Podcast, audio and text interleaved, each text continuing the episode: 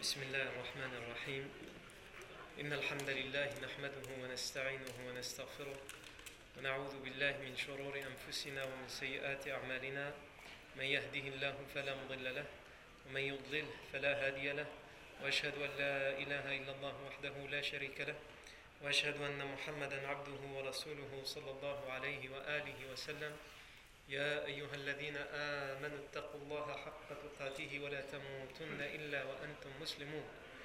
يا أيها الناس اتقوا ربكم الذي خلقكم من نفس واحدة وخلق منها زوجها وبث منهما رجالا كثيرا ونساء واتقوا الله الذي تساءلون به والأرحام إن الله كان عليكم رقيبا. يا أيها الذين آمنوا اتقوا الله وقولوا قولا سديدا يصلح لكم أعمالكم ويغفر لكم ذنوبكم ومن يطع الله ورسوله فقد فاز فوزا عظيما. أما بعد فإن أصدق الحديث كتاب الله تعالى وخير الهدي هدي سيدنا محمد صلى الله عليه وسلم وشر الأمور محدثاتها وكل محدثة بدعة وكل بدعة ضلالة وكل ضلالة في النار. ثم أما بعد. La fois dernière, on est arrivé à la réaction d'Abu Jahl lorsqu'il a su que la caravane d'Abu Sufyan était sauvée et qu'Abu Sufyan leur demandait de faire demi-tour. Et on a vu avant ça plusieurs choses. Première chose, c'est que lorsque le professeur Sam est sorti de Médine, il s'est arrêté à Bouyout Suqiya pour passer son armée en revue. Et on a vu qu'il y avait plusieurs versions différentes sur le nombre de musulmans dans l'armée, mais on s'est arrêté plutôt au nombre de, 60, de 314. Tout comme on a parlé qu'il y avait deux brigades, la brigade des Ansar, les compagnons de Médine, et la brigade des Muhajir, les, compagnons de Mecca. Et qu'il y avait euh, deux étendards et une bannière, un étendard tenu par euh, Ali ibn Abi Talib, l'autre par euh, Sa'd ibn Mu'ad. Et la bannière principale, elle était portée par Mus'ab ibn Umayr, radiallahu anhu. Ensuite, on a également fait état du fait que le professeur Sam a renvoyé des personnes. Il a renvoyé à une personne parce qu'elle était idolâtre. Cette personne est revenue, l'a renvoyé. Et il a, réessayé. Le professeur Sam lui a dit Lan. Je ne demanderai pas d'aide à un idolâtre. Je n'utiliserai pas l'aide d'un idolâtre. Et finalement, cet homme s'est converti à l'islam pour pouvoir participer euh, à la bataille de Badr.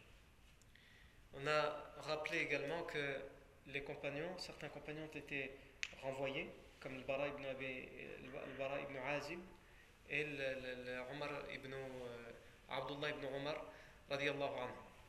Ils ont été renvoyés parce que trop jeunes. Non. Et ensuite, on, a, on est parti voir ce qui se passait du côté de, de la caravane d'Abu Sufyan. Et Abu Sufyan, sachant que l'armée des musulmans était sortie, non seulement il avait envoyé un émissaire à la Mecque pour euh, alerter les Mécois qu'ils lui viennent en aide. Et la deuxième chose qu'il a faite, c'est qu'il est sorti lui-même pour aller chercher les informations. Et il a rencontré le chef des Bani Juhayna, Majdi ibn Amr al-Juhani, qui lui a dit Je n'ai vu personne que je ne connais pas, si ce n'est deux personnes. C'est vrai qu'il y a deux personnes qui sont passées, qui sont étrangères, et qui se sont posées sur, le, sur le, la dune. Ah, ils ont campé ici quelques, quelques temps et ensuite ils sont repartis.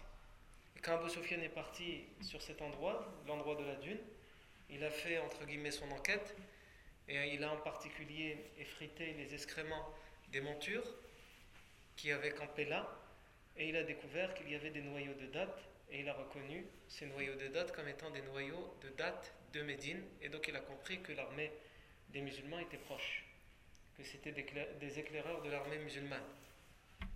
Non. Ici, l'élément qu'on n'a pas dit la dernière fois, c'est que ces deux éclaireurs, l'un d'entre eux c'était euh, Adi ibn Amr et l'autre c'était Basbas, qui ont été envoyés par le prophète Mohammed sallallahu. Et lorsqu'ils sont arrivés sur cette dune, certaines versions, en particulier celle d'Ibn Hisham, nous dit qu'en fait, ils sont arrivés sur cette dune et ils ont entendu deux femmes de cette tribu des Bani Juhayna qui étaient en train de puiser de l'eau, qui discutaient entre elles et qui disaient On a reçu euh, l'ordre de prendre de l'eau.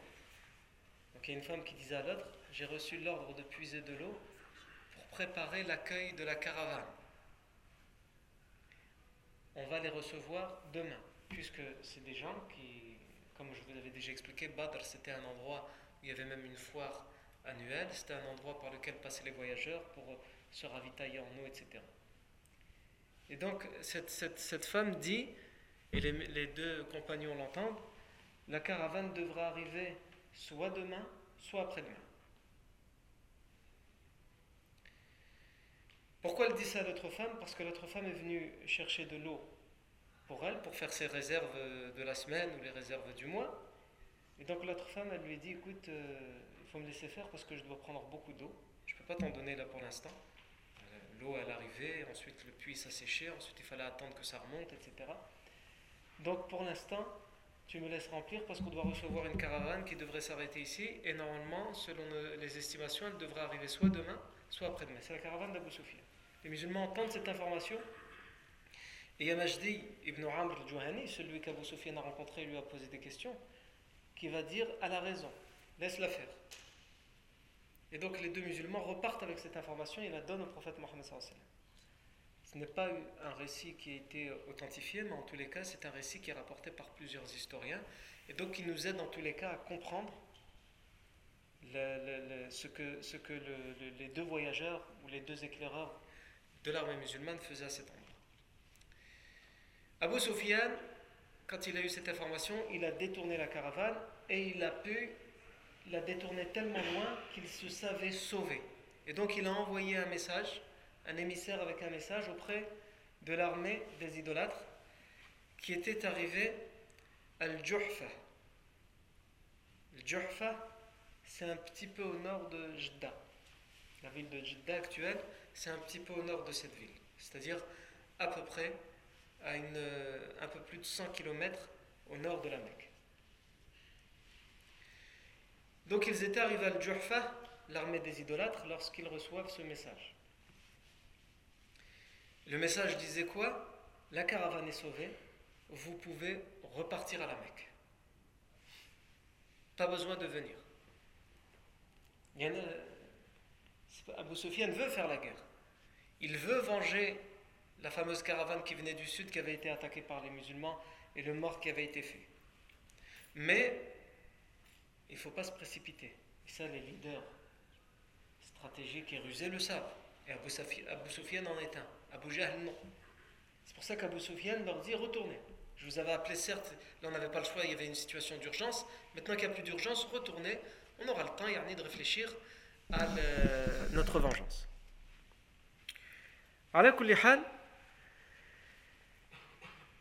Abu Jahl refusera de partir. il va dire Wallahi la narji' hatta narida badran. Je jure par Allah que nous ne repartirons pas jusqu'à ce que nous allions nous abreuver à Badr, boire de l'eau de Badr. Et nous y resterons, nous y demeurerons trois jours et trois nuits.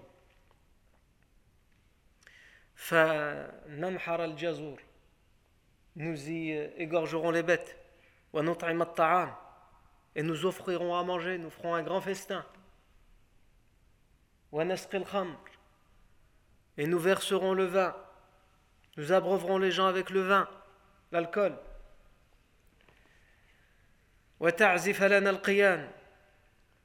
Et les danseuses que nous avons amenées avec nous, nous ferons leur danse. Et tous les tribus arabes entendront parler de nous et de ce que nous y ferons.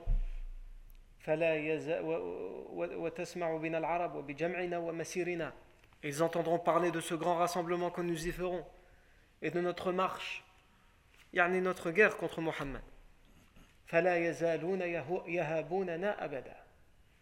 Et ils nous respecteront à tout jamais. Et Abu Jahl, c'est le chef des armées. Et c'est quelqu'un, sa parole est très écoutée. Donc même si certains sont dans le doute, ils n'osent pas, vais dire on n'est pas d'accord avec toi. Ou est-ce que ce serait pas mieux de repartir? Et Abu Sufyan, qui est très intelligent et rusé, n'est pas là pour pouvoir argumenter. Il a envoyé le message et donc il n'est pas là pour pouvoir répondre. Mais il y a un homme qui est connu sous le nom de l'Akhnas ibn Shurayq.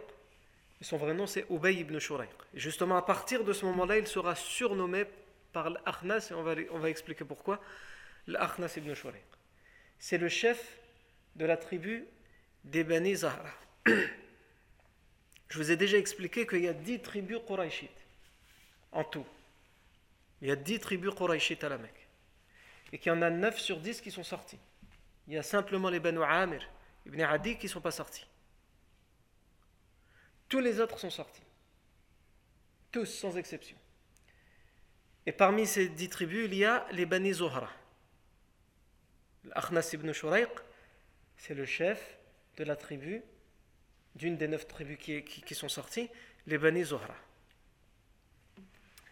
L'Akhnas ibn Shurayq, il va dire, c'est le seul qui va s'interposer oralement à Abu il va dire c'est bête de continuer de partir sans qu'on ait pu se préparer, sans qu'on ait pu réfléchir, alors que maintenant nous savons que la principale raison pour laquelle nous sommes sortis, c'est-à-dire notre caravane, nos richesses, elle est sauvée. Pourquoi aller faire la guerre, risquer des morts, une guerre qui n'a pas été préparée? Retournons chez nous et plus tard on verra. Et Abu Jahl, il lui faut peu, il lui fallait moins que ça même, pour qu'il accuse et tente d'humilier l'Arnas ibn Shurayq devant tout le monde et toute l'armée, et il dit Tu n'es qu'un lâche. Si tu dis ça, c'est parce que tu as peur et parce que tu es un lâche. Tu as peur de mourir. À ce moment-là, l'Arnas ibn Shurayq, voyant, hein, Ubay ibn Shurayq, voyant qu'il n'y a aucun espoir à pouvoir euh, convaincre Abu Jahl, et qu'il sait que la plupart des armées et des tribus qui sont présentes écouteront Abu Jahl, il se tourne vers sa tribu à lui, les Bani Zohra. Et il leur dit Ya Bani Zohra. Ya Bani Zohra. قد نجى الله أموالكم وخلص صاحبكم مخرمة بن نوفل Ô vous les Bani Zohra, Allah a sauvé vos richesses. Nous voulions que, notre, que nos richesses, la caravane, elle soit sauvée, puisqu'ils avaient leurs richesses dans cette caravane. Allah a sauvé vos richesses.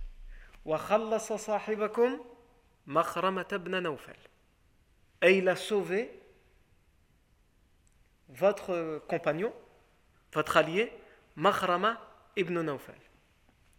Parce que quand on envoyait des caravanes, il y avait une personne par tribu ou plusieurs personnes par, tribu qui représentaient les gens de la tribu, les commerçants de la tribu, les notables, et qui euh, se portaient garant de toutes leurs richesses. Et pour les Bani Zohra, celui qui, était parti en tant que commerçant dans cette caravane, et c'était un notable des Bani Zohra, c'est Mahrama ibn Nawfal, qui plus tard va se convertir à l'islam à la libération de la Mecque et qui pendant un certain temps va faire partie de l'Mu'allafatu Qulubuhum, ceux dont le cœur a besoin d'être adouci. On a déjà expliqué ce que ça veut dire. Et donc, il dit au Bani Zohra, nous avons ici un message qui nous dit que notre caravane, nos richesses ont été sauvées. Et que celui pour lequel nous sommes sortis pour l'aider, notre, notre garant, Mahrama ibn Nawfal, lui aussi a été sauvé. Il dit, pourquoi donc? Pourquoi donc continuer? Il va même plus loin, il dit,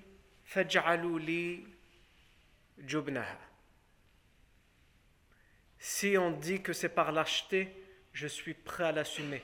Vous, les Bani dites, faites-moi porter le chapeau, dites que vous êtes partis parce que j'ai été lâche. Mais ne continuez pas le chemin. Écoutez-moi. S'il faut, pour sauver votre honneur, dire que c'est votre chef, moi, qui a été lâche, dites-le. C'est pas grave. Parce que lui, finalement, il se fiche de ce que diront les gens. Mais c'est parce que lui aussi, il réfléchit. Il ne veut pas surréagir ou réagir n'importe comment. de manière précipitée, aller vers un endroit qu'il ne connaît pas, il ne sait pas ce qui va s'y passer, même si on leur dit qu'ils sont très peu, les musulmans, ils sont que 300 et quelques.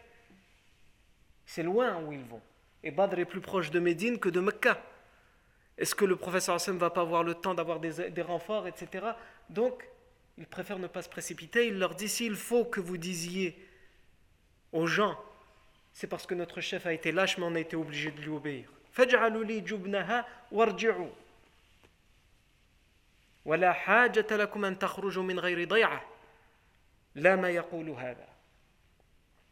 Et repartez.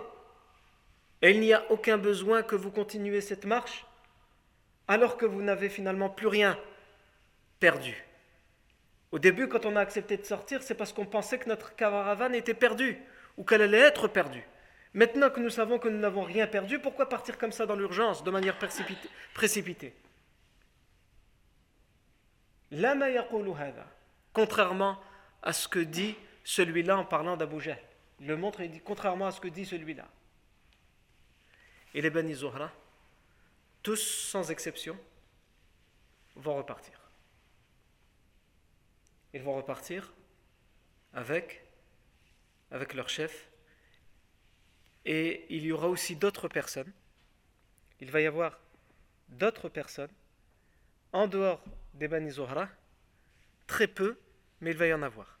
Ce sont les personnes qui euh, euh, n'appartiennent pas aux Bani Zohra, mais euh, qui préfèrent ne pas prendre de risques. Même si leur chef à eux, leur tribu à eux continue le chemin, eux, ils préfèrent retourner avec les Bani Zohra. Avant de continuer, il y a deux points que j'aimerais éclaircir. L'un parce qu'on m'a posé la question dans la semaine, et l'autre parce que euh, j'ai lu un, texte authentique qui nous permet de comprendre mieux qu'un épisode passé. Le premier point, pour revenir à un événement pour qu'on le comprenne bien.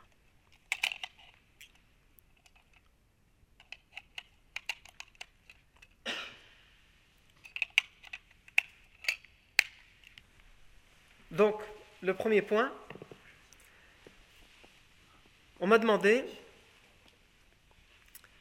quand vous vous rappelez de l'événement euh, avec euh, Suraqa ibn Malik, lorsque Iblis a pris la forme de Suraqa ibn Malik, et qu'il a dit aux Mekwa, et les Banu Kinana, comment on va faire si vous sortez? Au moment où ils étaient sur le point de partir, toute l'armée. Comment on fait avec les Banu Kinana? On, on est en guerre contre eux. S'ils entendent dire que nous sommes partis, ils vont profiter de, du fait qu'il n'y a que les femmes, les vieillards et les enfants à la Mecque pour attaquer la ville et la prendre, puisque c'est ce qu'ils voulaient les Bani Kinana. Ça faisait des générations de père en fils où ils cherchaient à reprendre la ville de la Mecque, puisqu'elle avait, elle avait, été, elle avait été reprise par l'ancêtre des Quraysh, Qusay ibn Kilan. El Mohim,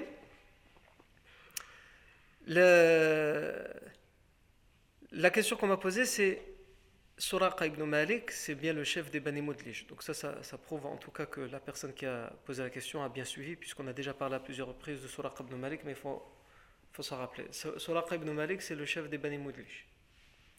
Les Bani Mudlij, c'est ceux par qui, par, par, par, euh, chez qui les Quraysh ils ont demandé l'aide au moment où, pendant l'immigration du prophète sallam, ils recherchaient et pourchassaient à travers le désert le prophète sallam. Pourquoi? Parce que les Bani Mudlij, comme on l'a déjà expliqué, ce sont une tribu qui était spécialiste et expert dans l'art de rechercher les fugitifs dans le désert. Et le chef de cette tribu, Bani Mudlij, c'est une branche parmi les tribus des Bani Kinan. Et Suraq ibn Malik lui-même avait retrouvé le professeur etc. Bref. Mais c'est une, tribu qui n'habite pas la Mecque. Les Bani Mudlij, ils sont entre euh, et, plus au nord. Et Qudayd est bien au nord de la Mecque. Il y en est au sud de Médine. Donc, la question qu'on m'a posée, c'est le fait qu'Iblis prenne l'apparence de Suraq ibn Malik, à aucun moment les Mekwa ils se posent la question et se disent bah, qu'est-ce qu'il fait là? C'est une question légitime. Là, puisque c'est pas quelqu'un qui est censé habiter à la Mecque. C'est un chef d'une tribu, les Bani et entre guillemets, comme par hasard, il est là. Alors, pour bien comprendre, euh, la ville de la Mecque, tout d'abord, il faut se rappeler que la ville de la Mecque est une ville ouverte. Une ville ouverte pour plusieurs raisons. La première, c'est que c'est une ville de commerce. Des gens viennent de loin pour euh, acheter des choses qu'ils ne trouvent pas ailleurs, puisque c'est, elle est sur une route commerciale, la ville de la Mecque. La ville de la Mecque est une ville ouverte qui reçoit beaucoup de visiteurs. Pourquoi? Parce que c'est un lieu de pèlerinage, puisque la Kaaba, elle est vénérée par les idolâtres, par toutes les tribus arabes de la péninsule arabique. Et les gens viennent de loin pour faire, euh, pour faire euh, des pèlerinages. C'est comme aujourd'hui. Aujourd'hui, à travers toute l'année, des gens vont, du monde entier vont euh, à la Mecque pour faire des umrah, pour faire le pèlerinage. La seule différence, c'est qu'avant, c'était des, des pèlerinages, entre guillemets, idolâtres à cette époque-là, et qu'il ne venait pas du monde entier, mais de toutes les tribus arabes de la péninsule arabique. Donc il n'est pas étonnant de retrouver sur ibn Malik, c'était pas sur ibn Malik, c'était Shaitan, mais que en tout cas les, les Mécois ne se disent pas tiens, qu'est-ce qu'il fait là? Troisième chose, Suraq ibn Malik est le chef des, Moudlish. Et comme tous les chefs des tribus, ils sont souvent en déplacement et souvent ils, ils, sont en déplacement à la Mecque pour régler des affaires, pour aller négocier certaines choses avec les notables de la Mecque. Ou pour régler leurs propres affaires, commerciales ou autres. Et enfin, en recherchant un peu plus, j'ai lu que certains historiens disaient que Suraqa ibn Malik avait une résidence secondaire à la Mecque. C'est-à-dire que lui, le, chef des Bani mais comme c'était euh, l'habitude à l'époque, les gens qui étaient riches et qui avaient les moyens, ils s'achetaient une résidence à la Mecque pour que le moment où ils vont faire le pèlerinage, etc., ils ont où loger et où être hébergés tranquillement, euh, sans devoir euh, louer un hébergement ou, quoi que ce soit d'autre. C'est encore une habitude aujourd'hui où des gens très riches achètent un, appartement qu'ils n'utilisent que lorsqu'ils vont visiter Mecca. Non. Donc tout ça nous, nous, répond à cette question et éclaircit ce point. Le deuxième point que j'aimerais éclaircir, c'est que vous vous rappelez du récit qu'on avait cité à propos d'Umayy ibn Khalaf? Umayy ibn Khalaf, c'était un des rares notables qui n'était pas, prêt à partir pour euh, la guerre. Et son copain, son ami Uqba ibn Abi Mu'ayt est venu en le provoquant, en lui disant euh, Tiens, encense-toi, de toute façon tu n'es qu'une femme. Et il lui a dit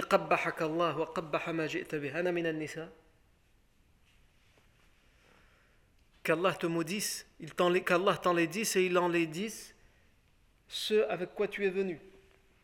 Moi, je fais partie des femmes. C'est ce qu'on va voir. Et là, il a donné l'ordre à sa tribu de partir. Ce point, on s'est posé la question. La question qu'on avait posée, c'était pourquoi Umayy ibn Khalaf, alors qu'il est un chef de tribu, il avait pris au début la décision de ne pas partir. Et je vous avais dit, on n'a pas quelque chose de sûr, en tout cas on peut y mettre des hypothèses. Enfin, j'avais pas quelque chose de sûr, mais depuis euh, les dernières recherches que j'ai faites, j'ai euh, euh, découvert en réalité non. Le hadith, je l'avais déjà vu, mais il m'est totalement sorti de l'esprit. Et c'est en continuant les recherches sur la suite de la bataille de Badr que j'ai revu le hadith et que ça m'a fait tilt. Le hadith de l'authentique de l'Bukhari. Mais en tous les cas, le récit que nous on a raconté, même s'il n'est pas aussi authentique que celui qu'on va raconter aujourd'hui, il donne l'explication de comment finalement Umayy ibn Khalaf a été convaincu avec la provocation de Uqba ibn Abi Mu'ayt de faire la guerre. Mais ça ne nous explique pas pourquoi il avait pris la décision de ne pas y aller. Et nous, on avait donné des théories. On avait dit la première théorie, c'est peut-être parce qu'il était vieux, puisque c'était un chef âgé, un chef de tribu âgé. Peut-être aussi parce que euh, il n'avait pas engagé de richesse dans la caravane, donc il ne voyait peut-être pas euh, l'intérêt de sortir lui pour aller défendre les richesses des autres. C'était des hypothèses. Et en réalité, la, raison, c'est qu'Umayy ibn Khalaf a peur de mourir. Alors ça, on sait pertinemment qu'il a peur de mourir, puisqu'on va voir qu'à la bataille de Badr, dès que la bataille va commencer, il va tout de suite se constituer prisonnier, pour pas prendre le risque d'être tué. Dès qu'il va voir que les épées euh, elles viennent dans tous les sens. Il va même voir, comme on l'expliquera, des épées, on ne sait pas qui frappe. Nous, on sait que ce sont les anges. Ah, moi je suis prisonnier, moi j'ai rien à voir dans l'histoire. Et finalement, il mourra quand même dans cette bataille. Umayya ibn Khalaf est terrifié par la mort, pas entre guillemets terrifié par la mort de mourir tout le temps, mais il est persuadé que s'il sort de la Mecque, il va mourir. Pourquoi? Justement par rapport à une prévision que le professeur sallam a faite à son égard. Et ça, on le retrouve dans l'authentique de l'Bukhari. Et ça, ça nous fait ramener à un autre événement pour qu'on le comprenne. Vous rappelez que ce qui avait mis le feu aux poudres entre les idolâtres de la Mecque et les musulmans à Médine, où les expéditions allaient commencer, c'était qu'Abu Jahl avait commencé à interdire à tout musulman, même si les Médinois, de venir faire le pèlerinage à la Mecque, de venir faire tawaf à la Mecque, ou de s'approcher de la Kaaba. Il l'avait interdit aux musulmans originaires de la Mecque, mais là, il avait poussé le bouchon encore plus loin, il l'avait interdit aux Médinois musulmans. Eh bien, quand on se rappelle, en fait, ça arrivait à cet événement-là. C'était Saad ibn Mu'ad, le compagnon de Médine, Saad ibn Mu'ad. Et on avait expliqué, si vous vous rappelez bien, que Saad ibn Mu'ad, donc ça c'est un, récit qui a été authentifié par Al-Bukhari, Saad ibn Mu'ad, c'était l'ami d'Umayya ibn Khalaf, dans la Jahiliya. Et au début de l'islam, Saad ibn Mu'ad a conserver cette amitié. Et donc, Saad ibn Mu'ad, il est venu à la Mecque, il est venu rendre visite à Umayy ibn Khalaf en lui disant Je suis venu à la Mecque, mais bon voilà, en ce moment ça se passe pas très bien entre vous les Mecquois et chez nous les Médinois, mais on est des amis depuis longue date, je ne veux pas briser cette amitié. Alors, euh, je veux accéder à la Kaaba sans qu'on le prenne pour une provocation, je viens pas pour provoquer. Et sans non plus que moi je sois victime d'un quelconque danger. Est-ce que tu peux m'y accompagner? À un moment où il y a de le moins de personnes possible Qu'on ne dise pas que je l'ai fait exprès pour provoquer, moi je viens juste, euh, je veux faire mon tawaf. Et Umayy ibn Khalaf lui dit le moment où il y a le moins de personnes, c'est quand il fait très chaud, c'est-à-dire au milieu de la journée, au moment du zénith. Et donc il sort avec lui, Umayy ibn Khalaf, Sauf que, entre guillemets, manque de chance, il rencontre, il croise qui? Abu Jahl. Et Abu Jahl, quand il le voit, évidemment, il reconnaît Saad ibn Mu'adh. Mais il voit qu'il est en compagnie d'un chef, d'un grand chef de Quraysh, Umayy ibn Khalaf. Donc il ne peut rien faire. Mais il ne peut pas se, se taire, c'est pas possible. Donc il lui dit Ala araka tatufu bil bayti aminan wa awaytum as-subah je te vois en train de faire tranquillement le tawaf ici, alors que vous avez accueilli, vous avez donné refuge aux rebelles. En parlant des musulmans, il parle d'eux comme des rebelles. Aux rebelles. Et vous prétendez que vous allez les défendre si on vient les récupérer? Puisqu'ils avaient prêté serment d'allégeance de défendre le professeur sallam si quiconque vient l'attaquer chez eux à Médine. C'était le serment d'allégeance de l'Aqaba. Et il lui dit Amma, amma lama raja'ta ila. Je jure, donc c'est Abu Jahl qui parle, je jure par Allah que si tu n'étais pas en compagnie d'Abu Safwan, en parlant d'Umayy ibn Khalaf, son surnom c'est Abu Safwan, si tu n'étais pas en compagnie d'Abu Safwan, jamais je ne t'aurais permis de repartir chez toi en sécurité sain et sauf.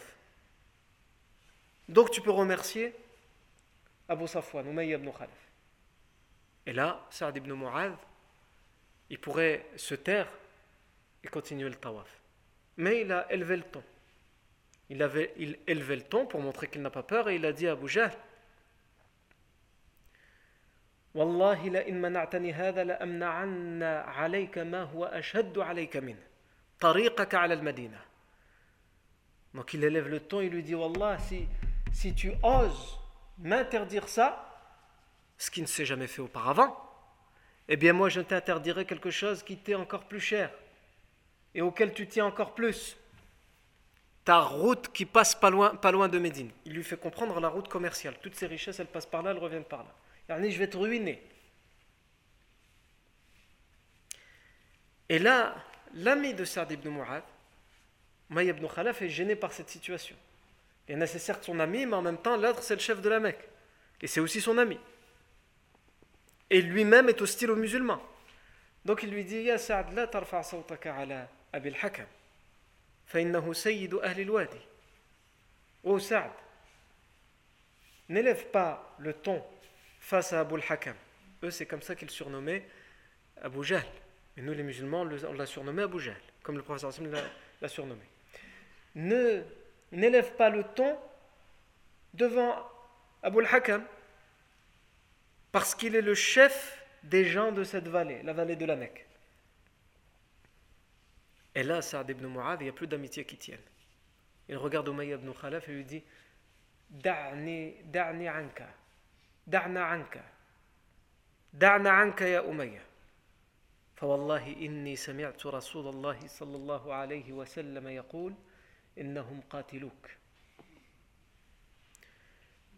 toi, c'est même pas la peine de parler, Umayya. Parce que je jure par Allah que j'ai entendu le professeur sallam dire que, qu que tu finiras tué. Ils vont te tuer.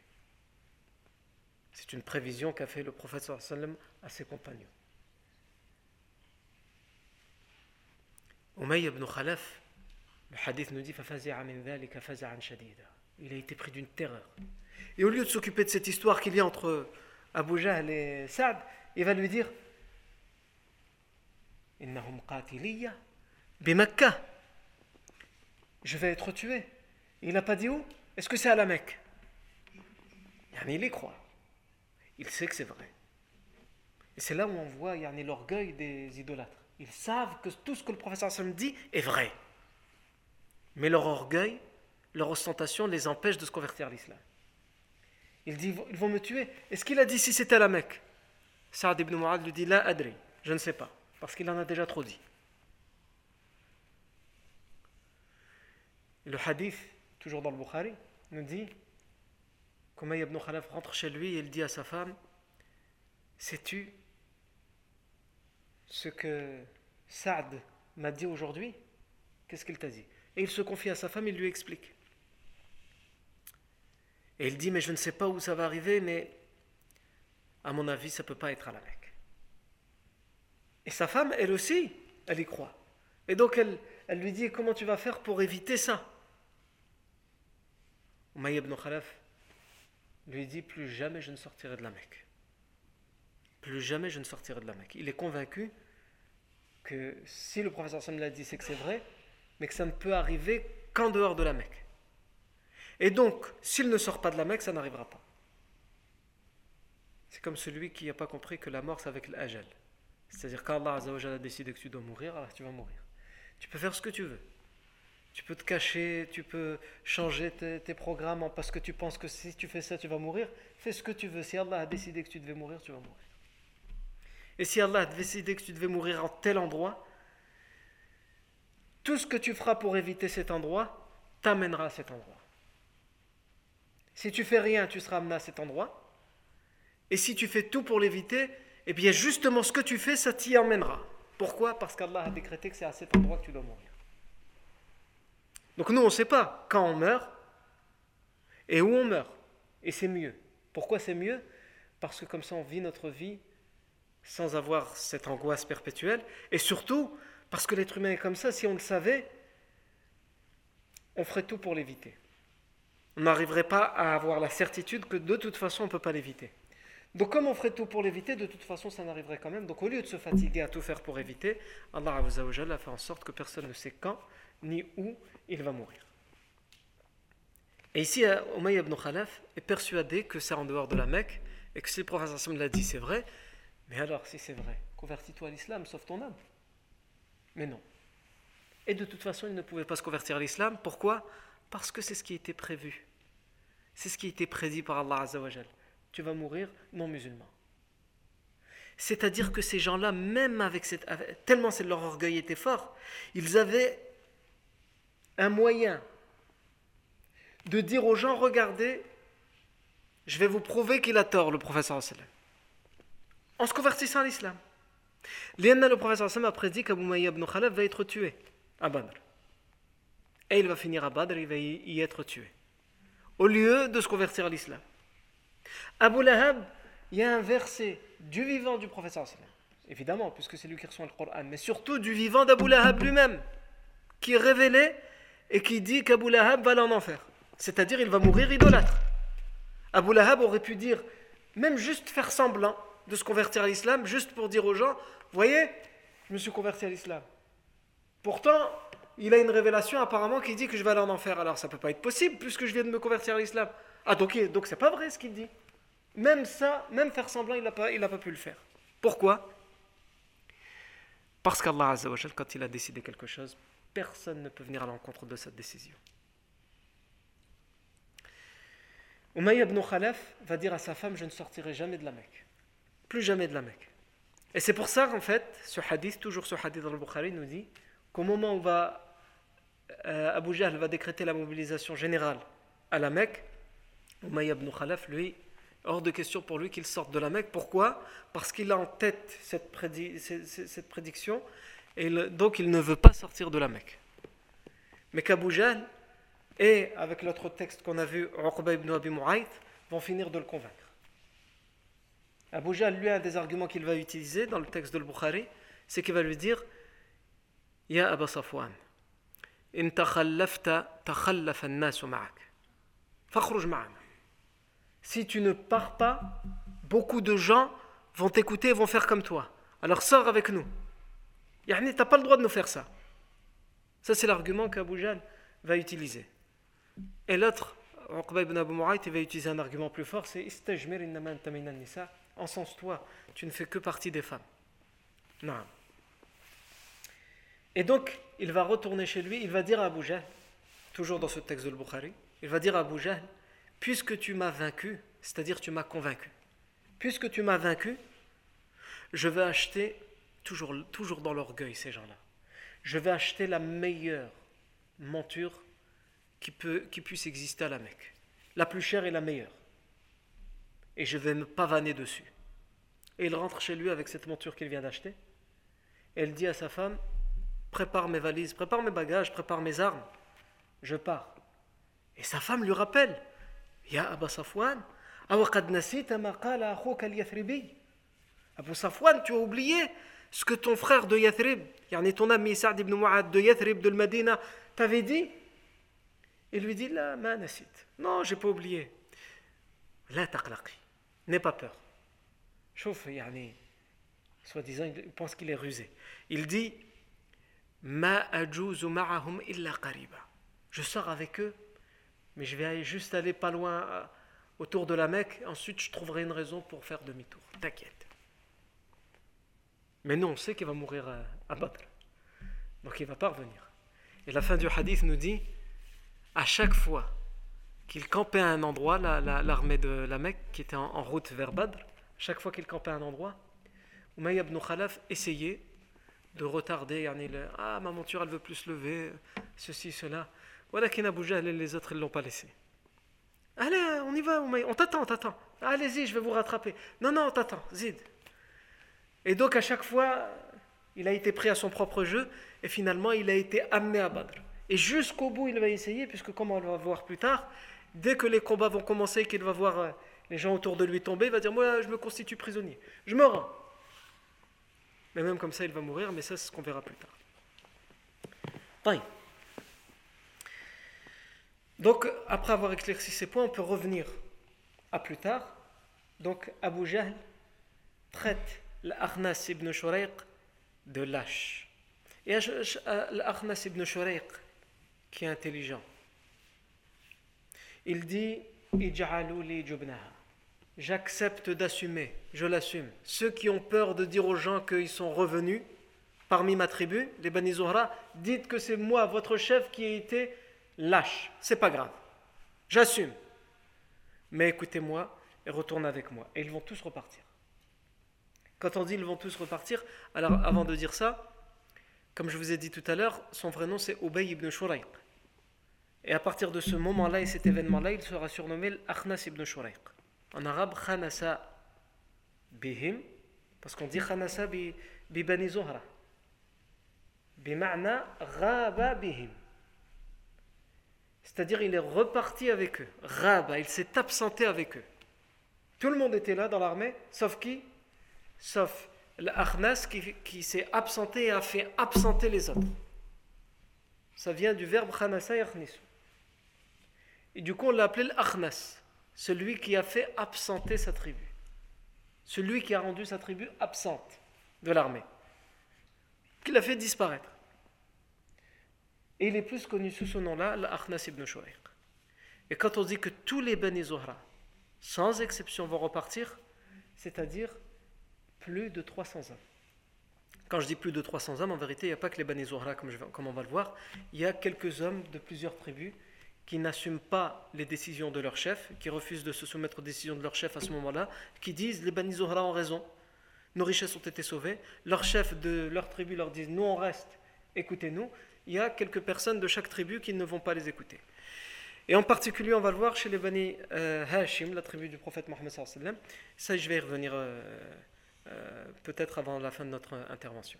En tout cas, l'Akhnas ibn Shurayq, et ibn Shurayq sera surnommé l'Akhnas à partir de ce moment-là pour cette raison.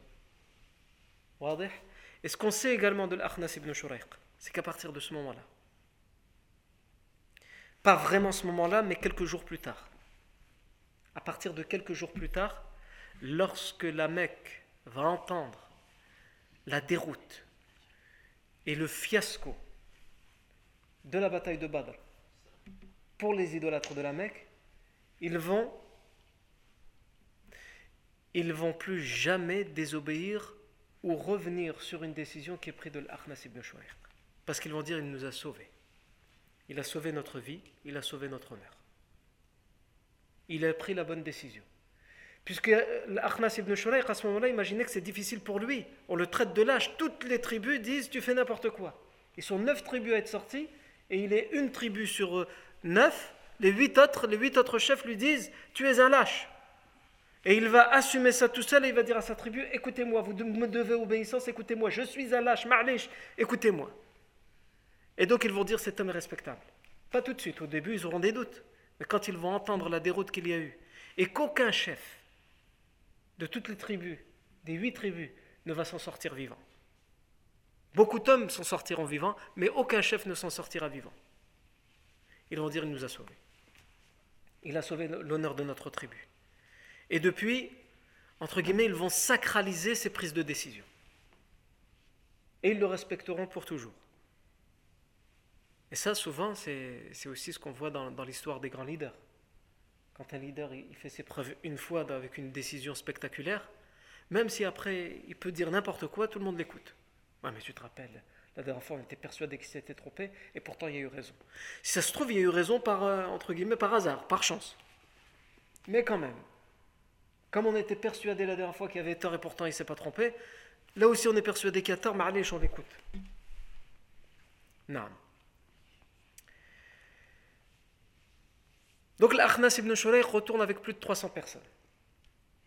Ici aussi, avant d'aller plus loin, la question à se poser, quelle est la position des Bani Abdel Muttalib et les Bani Hashim, la tribu proche du prophète Mohammed On sait qu'il y a des gens, à Afouane, qui sont très proches, qui sont cousins très proches avec le sallam.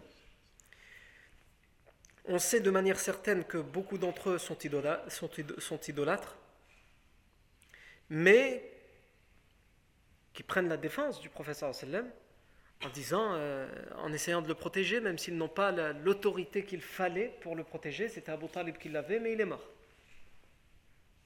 On a certains de sa famille qui lui sont hostiles, comme Abu Lahab, son propre oncle. Et il y en a certains, comme l'Abbas selon beaucoup de versions, qui cachent leur islam, qui d'apparence disent qu'ils ne sont pas musulmans, mais qui cachent leur islam déjà à cette époque-là. Quelle est leur position à ces gens-là? Ils sont dans une situation extrêmement difficile. Parce qu'évidemment, la plupart d'entre eux, ils ne veulent pas participer à cette guerre qui est une guerre directement contre quelqu'un de leur tribu, le prophète Mohammed contre leur famille au final. Mais en même temps, c'est une situation difficile. Pourquoi? Parce qu'en même temps, ils se disent si on n'y va pas, on va dire justement comme c'est quelqu'un de notre famille, on ne veut pas y aller. Et à chaque fois, ils sont là, ils doivent prouver qu'ils ne sont pas du côté du prophète Mohammed et du côté des musulmans. On leur demande à chaque fois de se justifier. Comme on le fait aujourd'hui en France avec les musulmans?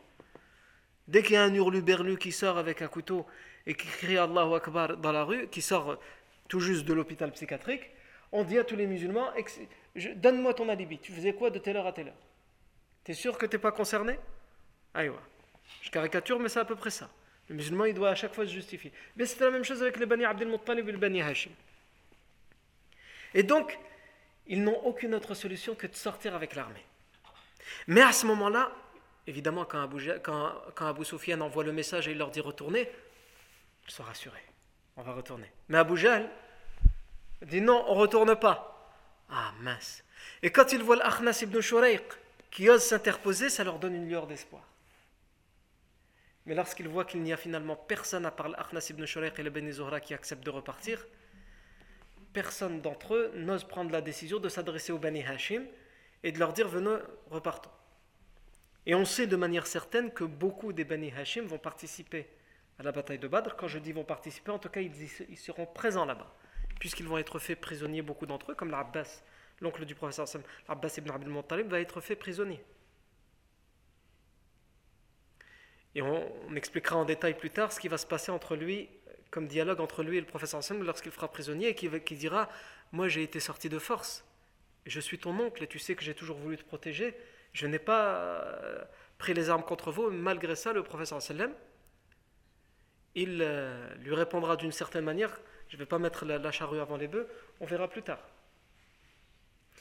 On sait que euh, Aqil ibn Abi Talib, c'est-à-dire le frère de Ali ibn Abi Talib, le cousin du professeur sallam, lui aussi il va faire partie des prisonniers. On sait que Naufal ibn al-Harith ibn Abdel Muttalib, un autre cousin par un, un autre oncle, le ibn Abdel Muttalib, lui aussi il va être fait prisonnier à la bataille de Badr. Donc c'est bien des gens très proches du prophète qui étaient, alors soit qui ont participé, soit qui étaient au minimum présents à la bataille de Badr du côté des idolâtres. Ça c'est ce qu'il y a d'authentique. Ensuite vous avez une version chez euh, Ibn Hisham qui n'est pas authentifiée, mais on va la raconter parce que elle a sa probabilité euh, d'authenticité, même si on est incapable de prouver à 100% son authenticité. Ce qu'Ibn Hisham raconte. Alors, avant de venir à cette version, j'ai oublié de vous raconter totalement la, version que rapportent tous les historiens. Donc, c'est le fait qu'il y aura des prisonniers des Bani Hashim à la bataille de Badr. Et à ce moment-là, au moment où Abu Jahl, va, va, va, va insulter de lâche l'Akhnas ibn Shurayq et que l'Akhnas ibn Shurayq va repartir, certains, les historiens nous disent, certains Bani Hashim vont commencer à avoir des doutes et dire euh, est-ce qu'il n'aurait pas raison finalement? Et Abu Jahl, tout de suite, il va dire Wallahi la. Les Bani Zohra, je ne, dis, je ne dis rien si je n'arrive pas à les convaincre, ils sont lâches. Mais vous, les Bani Hashim, je jure par Allah que vous ne repartirez pas tant que nous, ne sommes pas repartis. Vous, vous n'avez pas le choix. Les autres, ils peuvent avoir le choix dans leur tribu avec leur chef. Mais vous, vous n'avez pas le choix. Parce que, entre guillemets, Abu Jahl, il leur reproche à eux, c'est vous qui nous avez ramené ce problème. C'est votre, votre neveu, Mohammed qui a ramené ce problème et vous êtes incapable de le tenir. Donc vous devez rester avec nous jusqu'au bout. Hors des questions que vous partez.